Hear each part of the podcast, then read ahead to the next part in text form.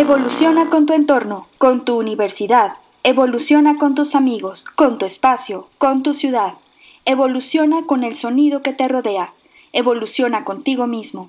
Evoluciona hasta lograr la revolución sostenible. Una coproducción de la Dirección de Radio y Televisión y la Agenda Ambiental de la Universidad Autónoma de San Luis Potosí.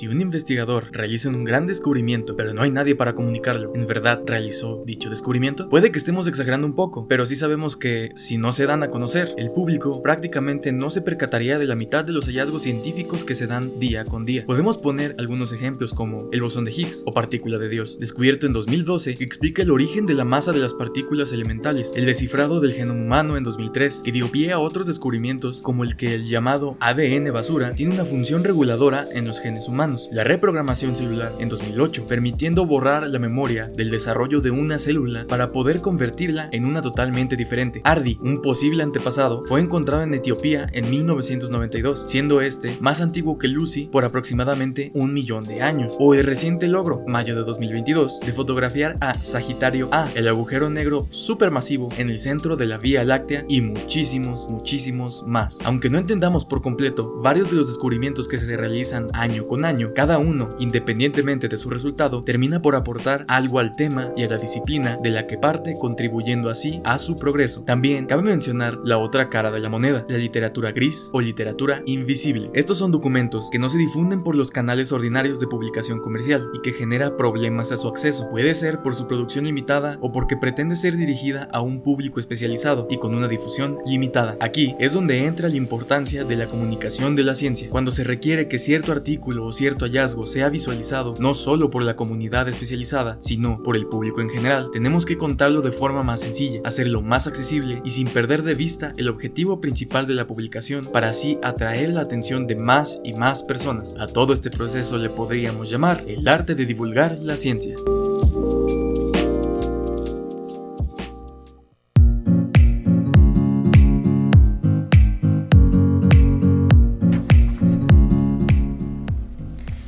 Buenas tardes, es un gusto estar con ustedes en esta nueva emisión de Revolución Sostenible y a nombre del doctor Marcos Algara le damos la más cordial bienvenida. Mi nombre es Diana Navarro y les recordamos que nos pueden escuchar por el 88.5 de FM aquí en San Luis Potosí, en Matehuala por el 91.9 de FM y por supuesto si están en su oficina o están eh, en algún espacio y tienen una computadora cerca y prefieren escucharnos, pueden hacerlo en radio y televisión.uaslp.mx.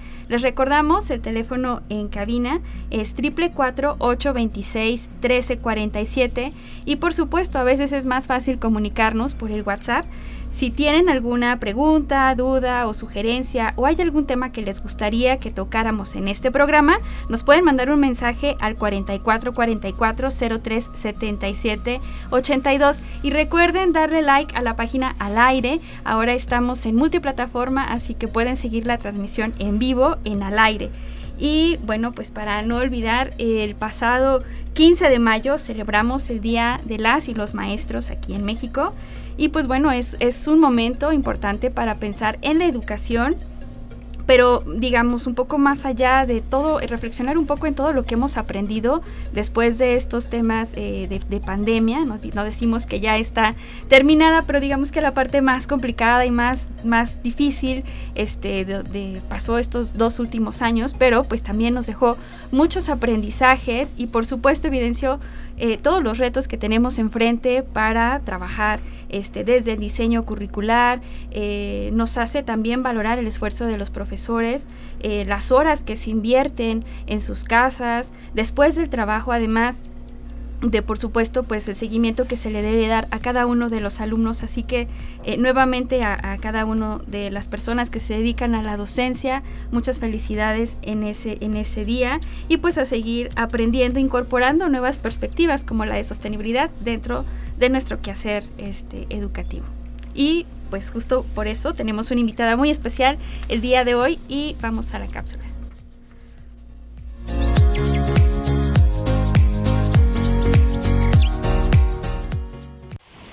Desde la trinchera. Expediente. Nombre, Ivonne Cado Mercado Elías. Área de interés, divulgación de la ciencia, ciencias de los materiales. Trayectoria. Es ingeniera en metalurgia y materiales, egresada de la Facultad de Ingeniería de la Universidad Autónoma de San Luis Potosí. Es miembro activa del Honorable Consejo Técnico Consultivo de la Facultad de Ingeniería de la Universidad Autónoma de San Luis Potosí y asesora de proyectos integradores del área mecánica eléctrica. Aportes. Actualmente es líder del grupo de divulgación MET y MAT del grupo de Ingeniosos Divulgando, en donde diseña y desarrolla actividades de ciencia recreativa y funge como secretaria de la Red Mexicana de Ciencia Recreativa. Bueno, pues como lo escuchamos, el día de hoy tenemos una invitada muy especial y bueno, muchas gracias por acompañarnos al programa. Bienvenida. Muchas gracias, Diana. No, pues es, es un gusto, justo hablamos de la importancia de la educación y a mí algo que se me hace eh, muy bonito, además de, tenerte en el programa, es, eres ingeniera, eres mujer, este, estás liderando también grupos de divulgación de la ciencia. Este, ¿Cómo nació, para empezar? ¿Cómo llegaste ahí? ¿Cómo nació tu amor por la ciencia? Bueno, mira, este, yo, como tú le dices, estudié ingeniería metalúrgica y de materiales en la Facultad de Ingeniería. Este, pues de ahí empezó a nacer mi amor por, por la metalurgia y los materiales.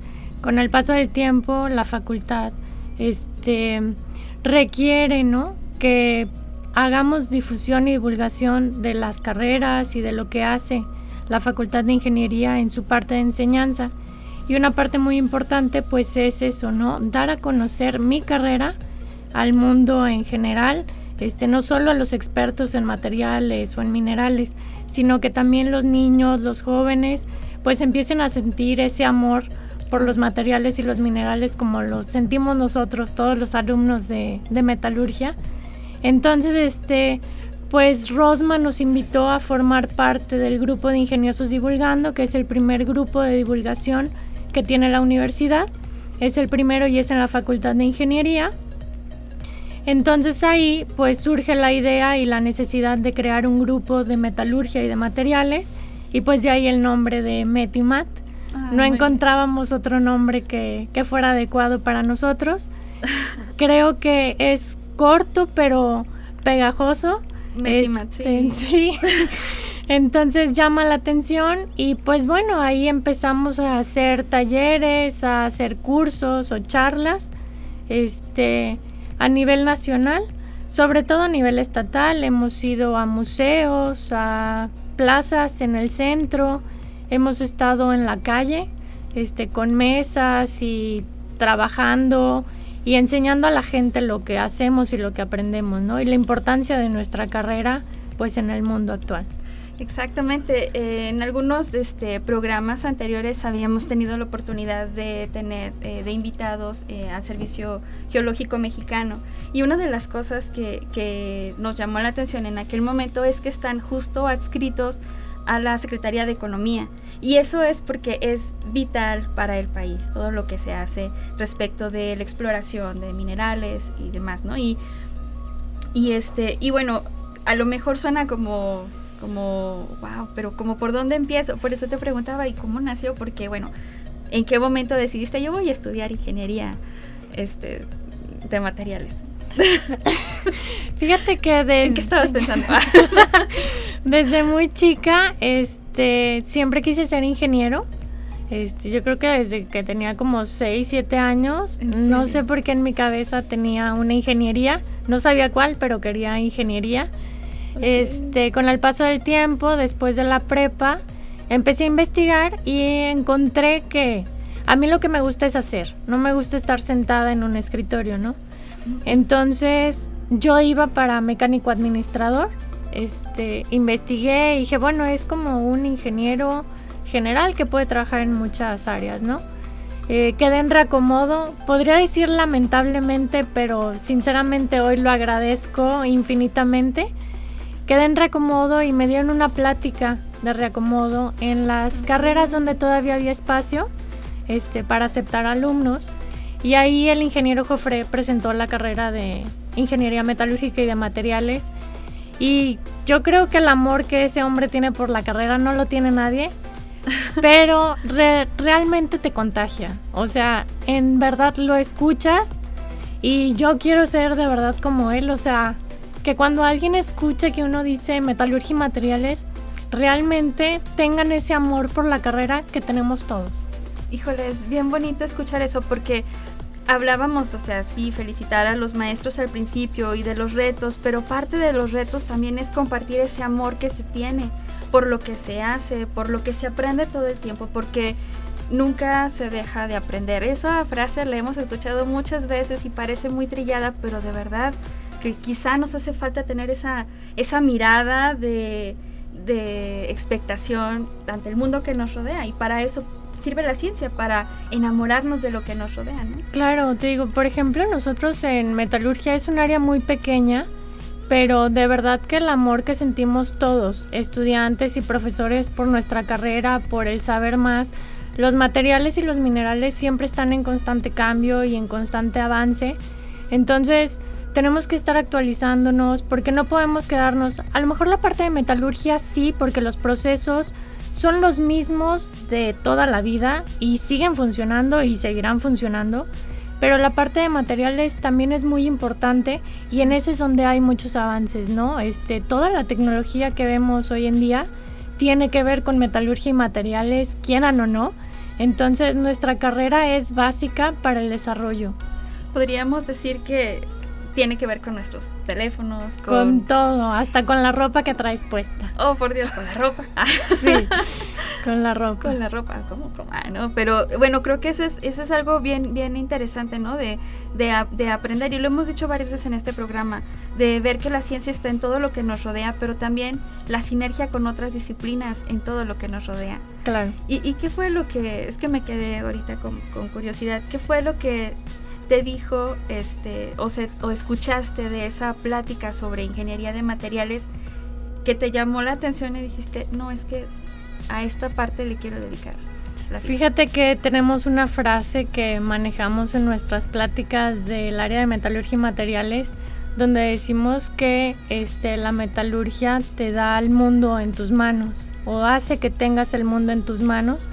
Este, y a lo mejor suena un poco exagerado, pero sinceramente creo que es cierto y es verdad, porque sin la metalurgia y los avances de los materiales no estaríamos donde estamos, sobre todo la sociedad. Yo creo que es una carrera también este, que va a estar siendo más demandada ahora que en México ya está la exploración de otros materiales como el litio, que son eh, pues económicamente eh, fundamentales para pues para la subsistencia del país de alguna manera también y para el futuro, ¿no? ¿Qué opinas? Sí, claro, este te digo, nosotros estamos en constante avance, investigación y actualización en materiales y en minerales.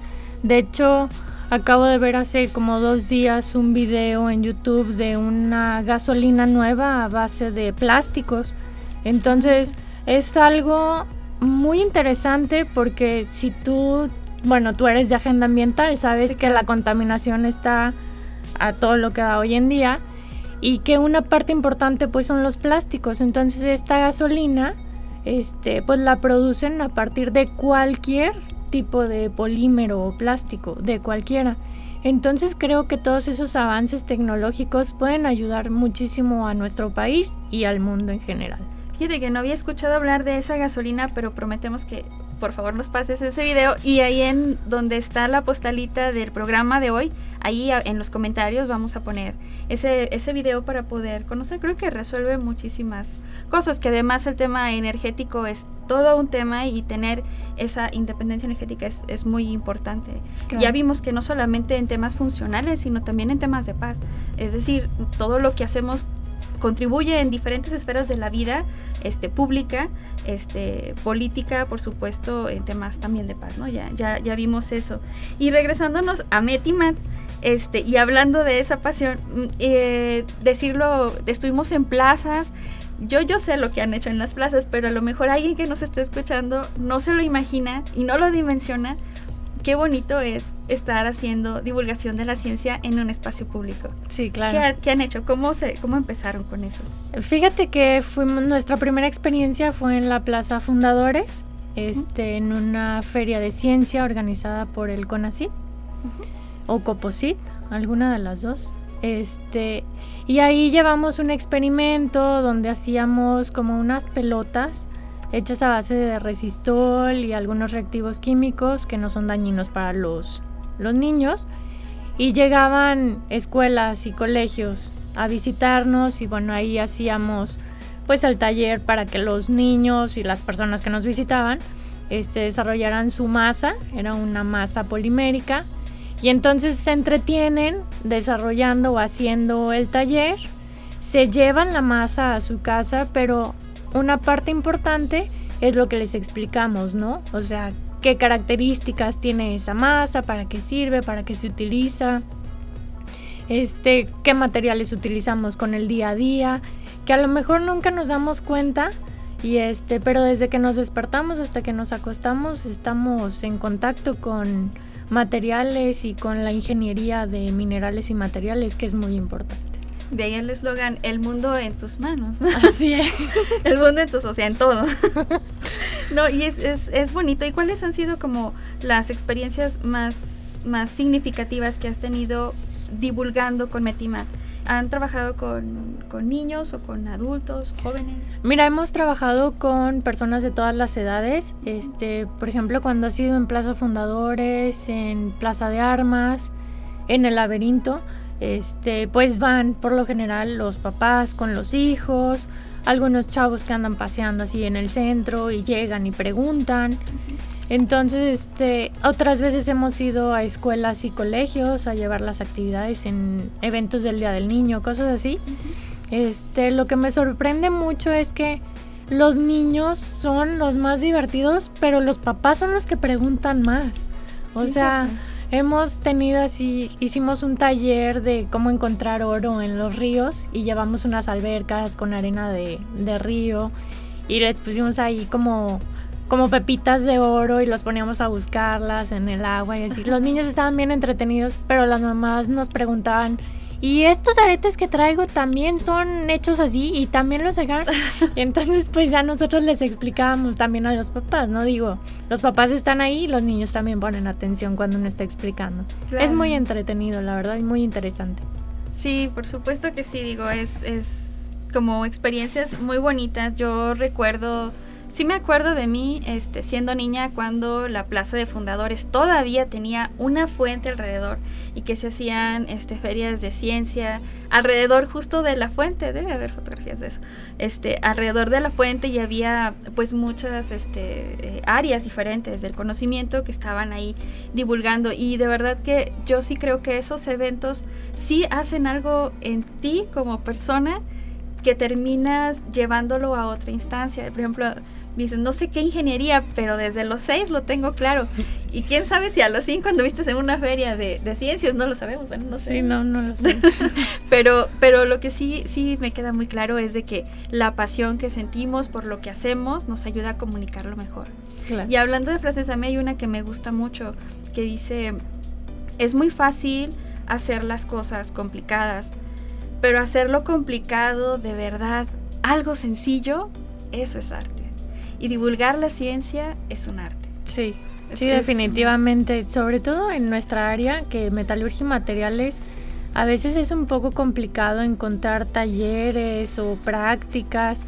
Este, Sí, es un poco complicado porque no es una ciencia complicada, pero los procesos a lo mejor son difíciles de entender. Pero pues trabajamos en eso y ahí estamos. Te cuento que, por ejemplo, en una de las charlas que hemos dado, ahora tengo estudiantes que, que, nos han dicho, es que ustedes fueron a platicar a mi escuela y vi un experimento y ahí yo dije, quiero ser ingeniero metalurgista de materiales. Entonces digo, uno lo hace hoy para ver los resultados en un futuro, a lo mejor un poco lejano, pero ahí está, ¿no? Sí, pues ni, tan lejano. Eso es cuando hablamos de sostenibilidad y pensamos en sí que los recursos este, permanezcan para las generaciones futuras. Normalmente preguntamos, ¿y cuáles son las generaciones futuras? Pues las que todavía no vienen. Y no, bueno, o sea, sí, porque los que estamos ya, niños, jóvenes, adolescentes, todos son generaciones presentes y a estas generaciones es a las que hay que motivar, porque finalmente, ¿cuántos años más pueden pasar para que estén eh, en puestos eh, de trabajo donde puedan liderar cambios, ¿no? Claro. Eso es, digamos, ya... Muy importante. Y hay que hacerlo ya, ¿no? y, y, bueno, y al final todo redunda también en la sostenibilidad, porque como bien mencionas, el diseño de materiales o esta nueva gasolina que no tenía idea, pero qué bueno que existan iniciativas así, voy a investigar más sobre eso, pero mm, resolver una problemática y generar un material, este una doble problemática de movilidad, de uso de energías, de combustibles nuevos, pero también darle solución a algo que pues en algún momento se pensó que era una muy buena tecnología, los plásticos no se rompían tan fácil, etcétera, pero se convirtió en un problema, ¿no?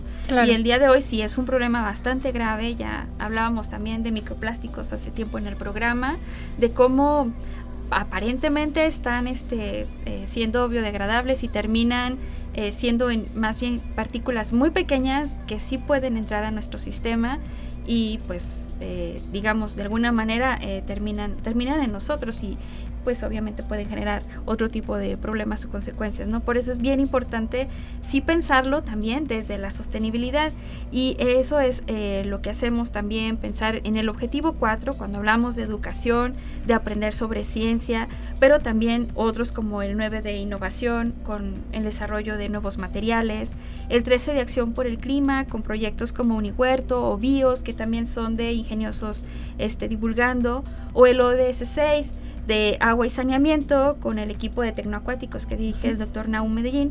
Y así tenemos pues también a Gerling y Metimat, ¿no? Claro. y bueno, pues también aprovechamos para mandarle un, abrazo fuerte a César y a Rosma. Este, eh, esperamos que también escuchen la emisión y de verdad gracias porque ellos eh, también tienen esta forma de comunicar las cosas que te, te hace apasionarte por, por, las cosas cuando las ves yo como comunicóloga me apasiono de todo lo que veo y todo se me hace como, como me emociona, todo me emociona. Y es algo, algo en lo personal que me gusta mucho de, esta profesión. Y eh, dentro de, esto, pues también es aprender a comunicarlo y para eso eh, más adelante este, vamos a estar hablando sobre el arte de divulgar la ciencia, que es el eslogan del Coloquio Nacional de Ciencia Recreativa. Así es. Pero eh, antes de irnos para allá, este un poquito hablar también de ingeniosos divulgando, porque eh, es un grupo que, bueno, nosotros lo tenemos muy asumido como parte de la comunidad universitaria, pero quien nos escuche, pues que sepa que hay este grupo y que además también pueden recurrir y hablar y solicitar algún taller para sus escuelas, ¿verdad? Sí, así es. Este, la verdad es que el grupo de ingeniosos divulgando tiene toda la disponibilidad de, de llevar la ciencia a donde no lo pidan este, como tú dices, somos varios grupos. Este, según yo, son un grupo por carrera de las que tiene la Facultad de Ingeniería, más aparte, por ejemplo, Unihuerto, que es de agenda ambiental. Este, y, pues, de ciencias de la tierra. Y de ciencias de la tierra, así es. Este, que en realidad, pues son, son grupos o somos talleres o conferencias, pues para hacer conciencia en la gente y también para dar a conocer todo lo que hacemos y lo que formamos en la Facultad de Ingeniería y que apoya a la sociedad. Y también decir, eh, muy importante me parece reconocer eso, que eh, esta parte de divulgar del amor a la ciencia es transversal, es algo que está haciendo la facultad y lo está haciendo de manera transversal, con una eh, materia muy bonita, de lo personal que se me hace muy bonita, que es la, comunicación de la ciencia. Así Ciencias de la ingeniería. Este, no sé si me puedas platicar un poquito de eso. Claro, mira, es un curso de comunicación pública de la ciencia. Este es un curso este, que ofrece la Facultad de Ingeniería a los alumnos de, de ingeniería donde justamente les enseñan eso, ¿no? Este, a comunicar lo que hacen, de manera científica, pero que pueda ser entendido por el público en general. ¿A qué me refiero con el público en general? Pues al público que no tiene un conocimiento científico sobre lo que hacemos, sobre alguna ingeniería, pero que puedan entenderlo y este y que puedan encontrar el amor por esa ingeniería y esos conocimientos y esa ciencia y tecnología que tenemos y desarrollamos, ¿no? Claro, y así se van despertando también nuevas vocaciones científicas, que eso es algo que nos importa muchísimo también como universidad. Entonces, vamos a seguir platicando sobre el coloquio al regresar del corte. Muchas gracias.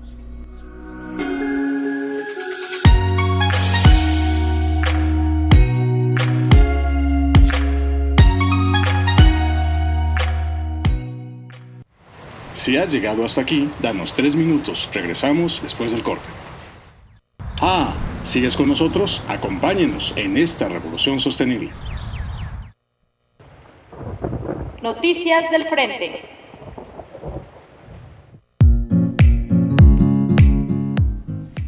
Bueno, y seguimos en esta revolución sostenible desde el cuartel de Radio Universidad. Les recordamos las frecuencias 88.5 de FM en San Luis Potosí, 91.9 de FM en Matehuala y los teléfonos en cabina 826-1347. Y muchas gracias a Paco Moreno por comunicarse este, con el programa. Y eh, les recordamos también eh, seguirnos en nuestras redes sociales. Tenemos Facebook, TikTok, YouTube, Instagram y Twitter. Eh, y bueno, pues si se perdieron algún programa o quieren volver a escuchar algún programa, recuerden que también estamos en Spotify. Y pues bueno, aprovechando la pregunta del día, sí también este para Ivonne por ahí se las dejo, pero también para Paco Moreno que hizo el favor de llamarnos al programa. Estamos hablando sobre, pues, sobre ciencia y sobre cómo nos, nos nace ese amor a la ciencia. Y la pregunta del día es, de cualquier grado, de cualquier grado, ¿cuál era su materia favorita en la escuela cuando estaban estudiando? y porque por ahí, por ahí se las dejamos, por favor contesten por ahí en nuestras redes o mándenos un mensajito.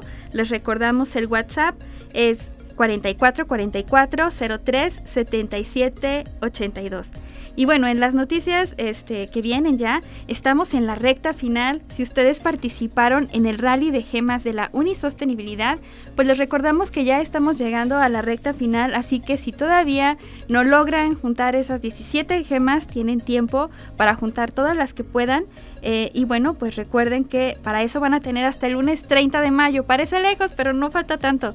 Y está padrísimo porque tenemos unos premios muy interesantes, que recuerden, son tres bicicletas turbo, por ahí hay una postalita en la página de Facebook de Agenda Ambiental. Están muy bonitas esas bicicletas, son como dos de montaña y una urbana, están, están muy muy padres. También se van a rifar este, 20 vales de mil pesos para ser canjeados en las tiendas de Unimanía de la universidad y en la librería universitaria. Además, se van a rifar dos inscripciones para cursos que ofrece la Agenda Ambiental en el siguiente semestre este, pues por ahí, por ahí los pueden canjear en cualquiera de los cursos que, vayamos a, ofrecer, que ustedes saben es una gama muy, muy amplia. Así que si ustedes todavía están este, por ahí eh, eh, a punto de, cerrar este rally, eh, recuerden, pueden enviar sus videos hasta el 30 de mayo, es lunes y los, premios van a ser entregados el sábado 4 de junio en el marco del Día Mundial del Medio Ambiente. Entonces, pues ya no esperen más para ser unos superhéroes y manden sus videos. Este es muy, muy importante. Y otra invitación que está en puerta también es la Unirodada por los Ríos, que va a ser el día 21 de mayo. Recuerden, nos vemos a las 8 de la mañana en la Agenda Ambiental. Se va a hacer el recorrido y regresamos a la Agenda Ambiental a las 12. Cada semestre se organiza esa unirodada y bueno, pues este, esta es especial porque tiene eh, la intención académica, pues de que pensemos en los ríos, en los ríos urbanos, en cómo forman parte de nuestra ciudad o cómo los hemos absorbido dentro de la mancha, mancha urbana. Y bueno, pues por ahí más o menos son unos 16 kilómetros este, de recorrido y eh, hay un costo de recuperación de 50 pesos, pero que sepan que es también porque llevamos eh, temas de seguridad como la ambulancia, la camioneta de arrastre, tenemos bloqueadores, una barredora, eh, además el equipo de protección civil universitaria que nos acompaña, así que se sientan pues muy tranquilos de rodar con nosotros y por supuesto con nuestros amigos de la pulga que además tienen eh, un regalo muy bonito para todas las personas que se inscriban. Eh, si tienen alguna duda sobre las inscripciones o eh, se meten a la página, le dan registrarse y por alguna razón no se pueden registrar, manden un correo a unibici.uaslp.mx. Ahí pueden poner sus dudas y si se quieren registrar también dejan sus datos y pues también ahí les podemos apoyar a registraros nosotros y luego ya les enviará el equipo de Unibici un correo de regreso. Este, pues esa, esa es algo que va a pasar el día 21 de mayo, no se lo pierdan, ya es este sábado y todavía se pueden inscribir. Y recordarles este, que la revista mexicana de educación ambiental Jandiecua está recibiendo colaboraciones todavía. Este, es una todo el tiempo se reciben colaboraciones en Jandiecua, pero este número especial tiene que ver con comunicar, con educar, con eh, tecnologías de la educación y la comunicación, eh, sobre todo para reflexionar sobre los aprendizajes que tuvimos respecto de estos dos años anteriores en los que nos vimos forzados a acelerar eh, y cambiar la manera y la dinámica en la que nos comunicamos y en la que eh, tenemos interacciones y aprendemos. Esa, esa es la razón. Y pues bueno, también tenemos otro evento muy importante que es del que queremos hablar ahorita con Ivonne, que es el Coloquio Nacional de Ciencia Recreativa, que se va a llevar a cabo aquí en San Luis Potosí. San Luis Potosí va a ser la sede de este coloquio y va a tener lugar los días 9 y 10 de junio. Como ven, realmente falta poco tiempo para esa fecha. Ya estamos a mitad de mes, así que no falta mucho. Pero platícanos, Ivonne, para que quien nos escuche diga, ay, yo quiero ir. Claro, Diana, con mucho gusto. Mira, este bueno, como tú dices, em, el Coloquio Nacional de Ciencia Recreativa forma parte o es una actividad que forma parte de la Red Mexicana de Ciencia Recreativa que se llama Recreación en Cadena. Este, esta es una red que es una organización de grupos dedicados a la divulgación de la ciencia y la tecnología a través de experiencias recreativas basadas en talleres, demostraciones, charlas, teatro y juegos. Está integrada por grupos que representan a museos y universidades, consejos de ciencia y tecnología, centros de investigación y organizaciones independientes de diferentes estados del país. Lo que busca la red es fortalecer la profesionalización de los grupos de divulgación, incentivar la formación de nuevos grupos y apoyar el trabajo de los que ya están consolidados. Actualmente la red está formada por 16 grupos de 9 estados de la República Mexicana que suman esfuerzos en lo que llamamos el Coloquio Nacional de Ciencia Recreativa, que impulsa la discusión y el trabajo académico para la profesionalización de esta labor a través de conferencias magistrales, paneles y mesas de trabajo. Específicamente en este año estamos en nuestro séptimo coloquio nacional. Ah, sí, séptimo, ajá. Como tú comentas, después de la pandemia, este es el regreso al coloquio de manera presencial. Y esta vez, pues como nos lo dijiste, se va a llevar a cabo aquí en San Luis Potosí, este, en parte en, en las instalaciones de la universidad. ¿dónde, va a ser? aquí en el edificio central. este, vamos a estar trabajando en los teatros y en el edificio central. Y aunque comentas por ahí, es para profesionalizarte en la divulgación de la ciencia, pero a lo mejor yo tengo un grupo de teatro y como me llama la atención y ni siquiera estoy relacionado con temas de ciencia. ¿También puedo ir y aprender? Mira, básicamente tiene que ser divulgación de la ciencia. Puedes hacer una obra de teatro o tener una obra de teatro, pero donde sí informes o des a conocer algo que tenga que ver con ciencia y tecnología. Solo de esta manera puedes formar parte de nuestra red. Ok, formar parte de la red. Así que es que en San Luis Potosí hay muchos grupos de, de teatro, muchos este, eh, compañías teatrales y también yo creo que podrían estar quizá interesados ¿no? en, experimentar algo diferente en un arte que les gusta pero aplicado para otros a la ciencia claro ciencia. y tecnología. ¿Y, cuáles van a ser los ejes temáticos del congreso mira fíjate que este en este coloquio tenemos tres ejes temáticos. De hecho gracias a Dios ha sido el coloquio en el que más trabajos hemos recibido. Este recibimos 51 trabajos porque para poder formar parte o ser ponente del coloquio tienes que enviar un trabajo. Recibimos 51 y fueron aceptados 43. De los 43, 11 se van a presentar en el eje de historias de éxito, que son las experiencias de los grupos, programas y proyectos con impacto en diferentes ámbitos de comunicación pública de la ciencia y tecnología. Este, esta modalidad contempla compartir la historia de su desarrollo con desafíos y soluciones, ofreciendo un referente de gran valor para la comunidad de ciencia recreativa en México. En el segundo eje, que es Ideas en el Horno, se van a presentar 24 trabajos.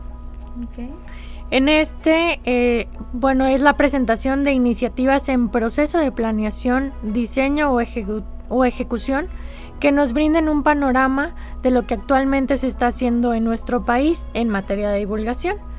Y por último tenemos el de fracasos exitosos. En este se van a presentar ocho trabajos y son los aportes sobre las lecciones que se han aprendido de las caídas en la ruta de la ciencia recreativa. Ay, están bien padres los nombres. Me gustan mucho. Historias de éxito, claro, todos queremos pensar en esas historias de éxito, pero antes de ser una historia de éxito fue una idea en el horno. y está, estaba muy, muy bonito, ¿no? O sea, iba en proceso, se me ocurrió esta idea y la voy trabajando, la tallereo y, y termina siendo una historia de éxito. Pero lo más, más bonito es esto, fracasos exitosos. Estas cosas que ni pensábamos que iban a, resultar bien. Y, que de alguna manera resultan, ¿no? Siendo lo mejor, ¿no?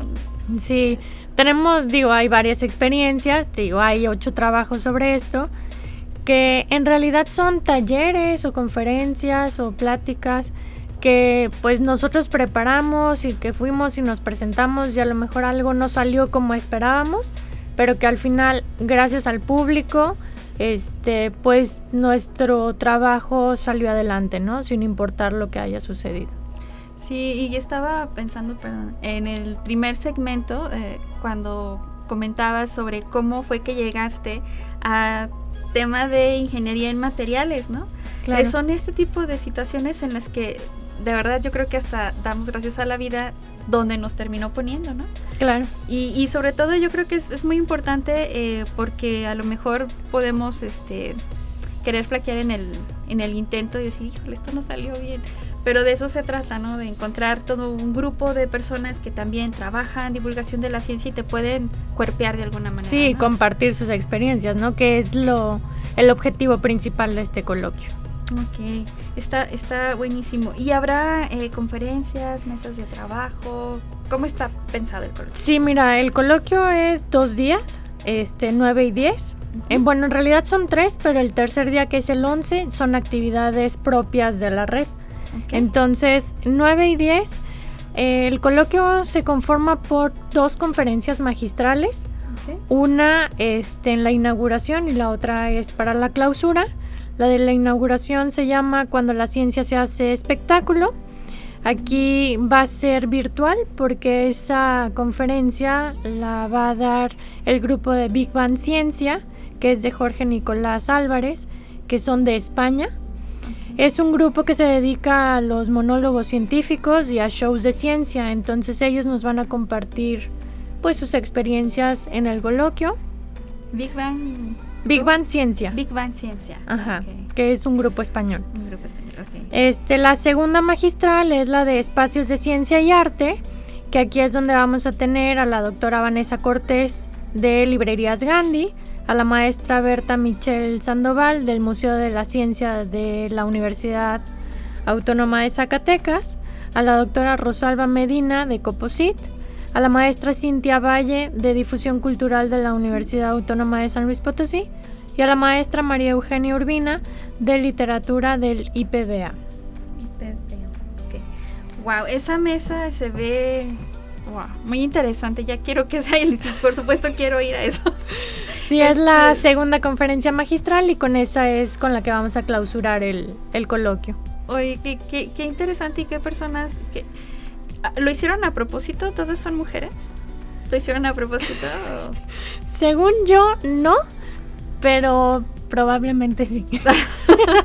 está, está increíble este, hablar de ciencia, pero además por todo lo que significa y por todo lo que representa el tema de, de, de igualdad de género, el tema de tener paridad en muchos, muchas áreas de, de, desarrollo profesional, pero que esta mesa en específico para cerrar un, un coloquio de ciencia termine con, con mujeres, mujeres, exitosas que trabajan en la difusión, la divulgación de la ciencia y de la cultura. Claro. Eso está bellísimo. Bellísimo, bellísimo. Y este va a ser presencial, ¿verdad? Sí, son presenciales. Este es presencial. Ajá. Okay. Luego también vamos a tener actividades de formación y capacitación, que es otra parte importante que, que empezamos a tener en este coloquio. Uh -huh. Este, no solo de compartir nuestras experiencias, sino también el capacitar a todos los divulgadores del país. Este, pues en estas van a ser, son cinco capacitaciones diferentes y son entre el 9 y el 10 de junio. Okay. Este, están dentro del programa. Por ejemplo, una se llama Herramientas vocales para una mejor comunicación, que va a ser impartido por el maestro René Urias del cuarto en la Universidad Autónoma de San Luis Potosí. Este, otro que se llama Artes Escénicas para la Divulgación, que es de Divulgaciencia de Puebla. Social Media para Divulgadores con la maestra Aurelia de la Flores de la Universidad Autónoma de San Luis Potosí. Este, otro que es de Marketing Digital con el maestro Joel Rodríguez Medina. Y Acceso Universal al Conocimiento y Política Pública que va a ser por parte de Coposit. Todas estas capacitaciones son para los asistentes y ponentes de, del coloquio. Este, y te digo, tienen una duración aproximada de hora y media dentro del mismo programa del coloquio. Entonces, para participar, eh, pues bueno, porque por la premura supongo ya quien envió trabajo ya lo envió y ya. Así es. Ya sí, ya como ponentes ya no podemos participar, pero sí como, asistentes. Así es. Y mencionabas eh, en el transcurso que estuvimos en el corte eh, que no nada más es las actividades, ya dijiste del día 9 y el día 10 y el 11, bueno, que son propias de la red, pero además antes también hay capacitaciones. Sí, tenemos unos cursos precoloquio este, que se llaman, bueno, es diferente, son cinco cursos. Ajá. Tenemos el 9 no es cierto, el lunes 6 de junio tenemos dos. El primero es Y a mí que me importa, de 9 de la mañana a 1 de la tarde, donde el objetivo de este curso es desarrollar nuevas formas de abordar la creatividad en el guionismo de divulgación científica. Tenemos otro curso de 4 a 8 de la noche, el mismo lunes 6 de junio, donde su objetivo es conocer los fundamentos este, de los talleres de ciencia recreativa. Este curso se llama Talleres de Ciencia Recreativa, entonces es lo que nos va a dar, ¿no? Los fundamentos para poder hacer talleres de ciencia recreativa y adquirir herramientas para realizar estas actividades de forma efectiva y lograr habilidades para el desarrollo de estos talleres y de talleres propios, ¿no? Como, como divulgadores que somos. El martes 7 eh, tenemos el curso Contar la Ciencia de 9 de la mañana a 1 de la tarde, donde el objetivo es convertir tu ciencia en una emocionante historia. Es ah, para la creación de historias de divulgación.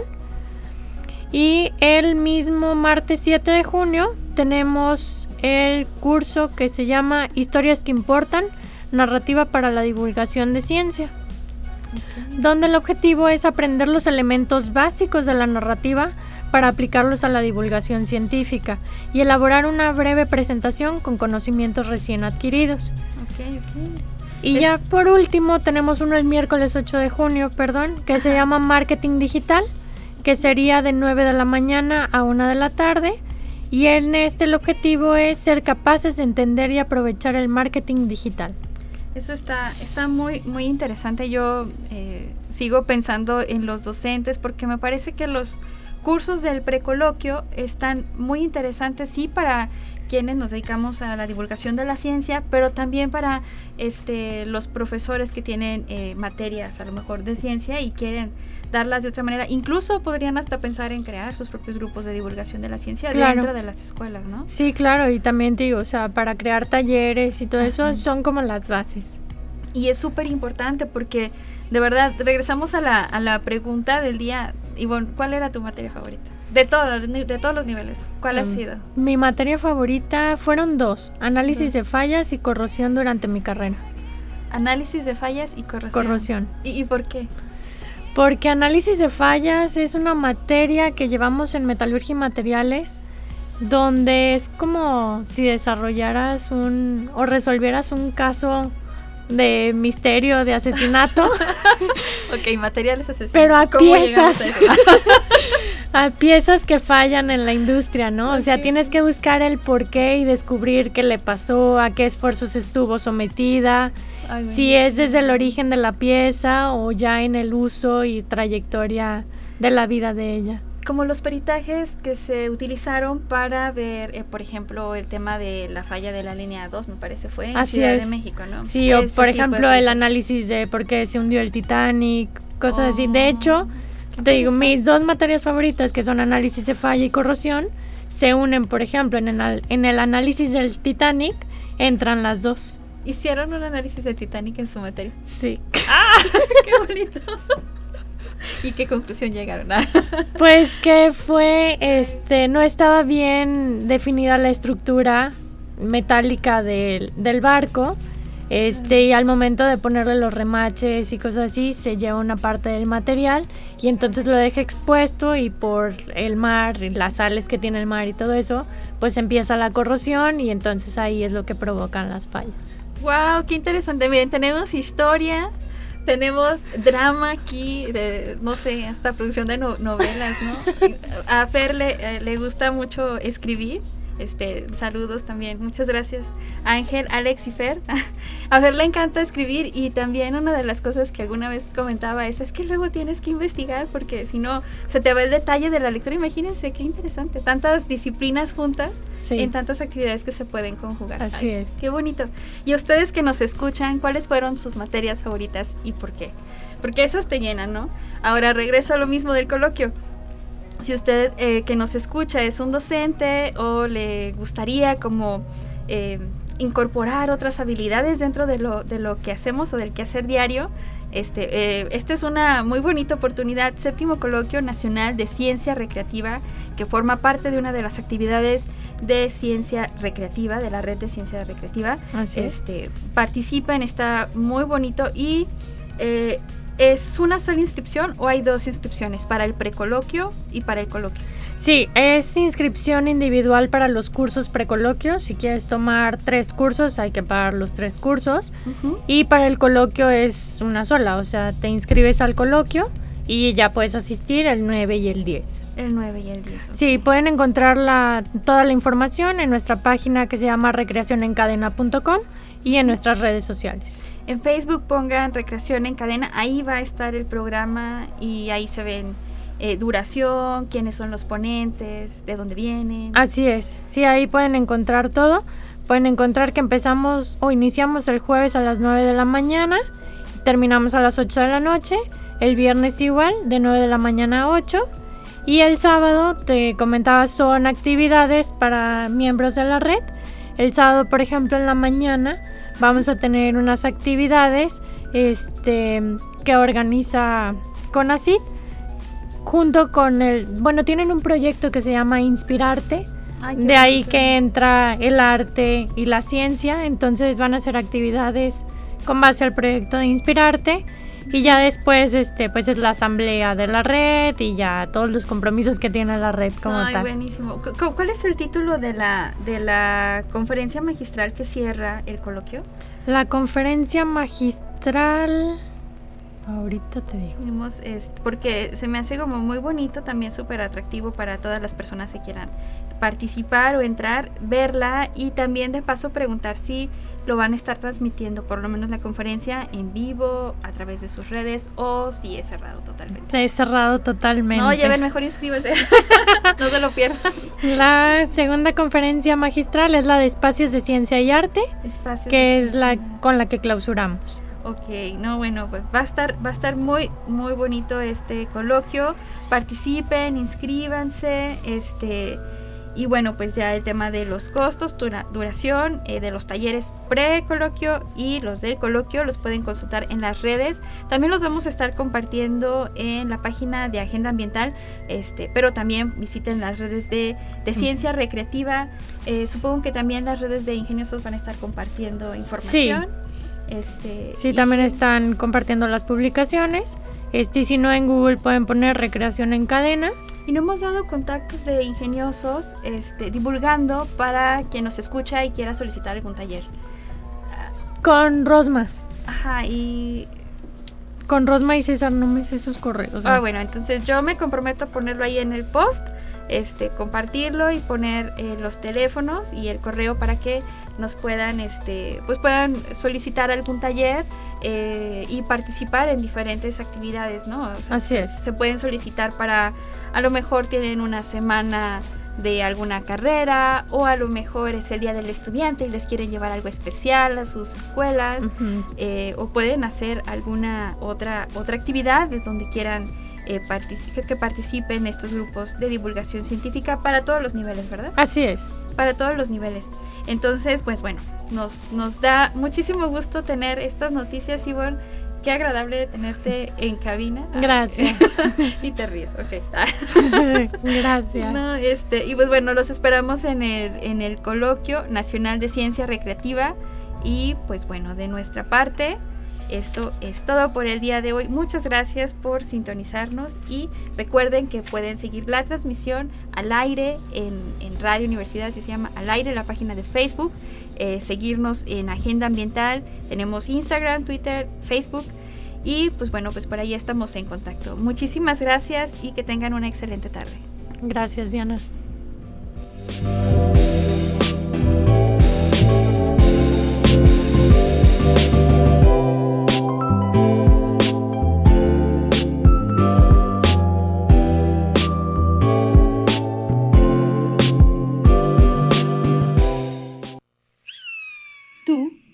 La promesa de una generación. Formas parte de un gran número de personas comprometidas con un mundo mejor, más justo e igualitario. Eres la solución, eres el cambio, eres la revolución sostenible. Evoluciona tu entorno.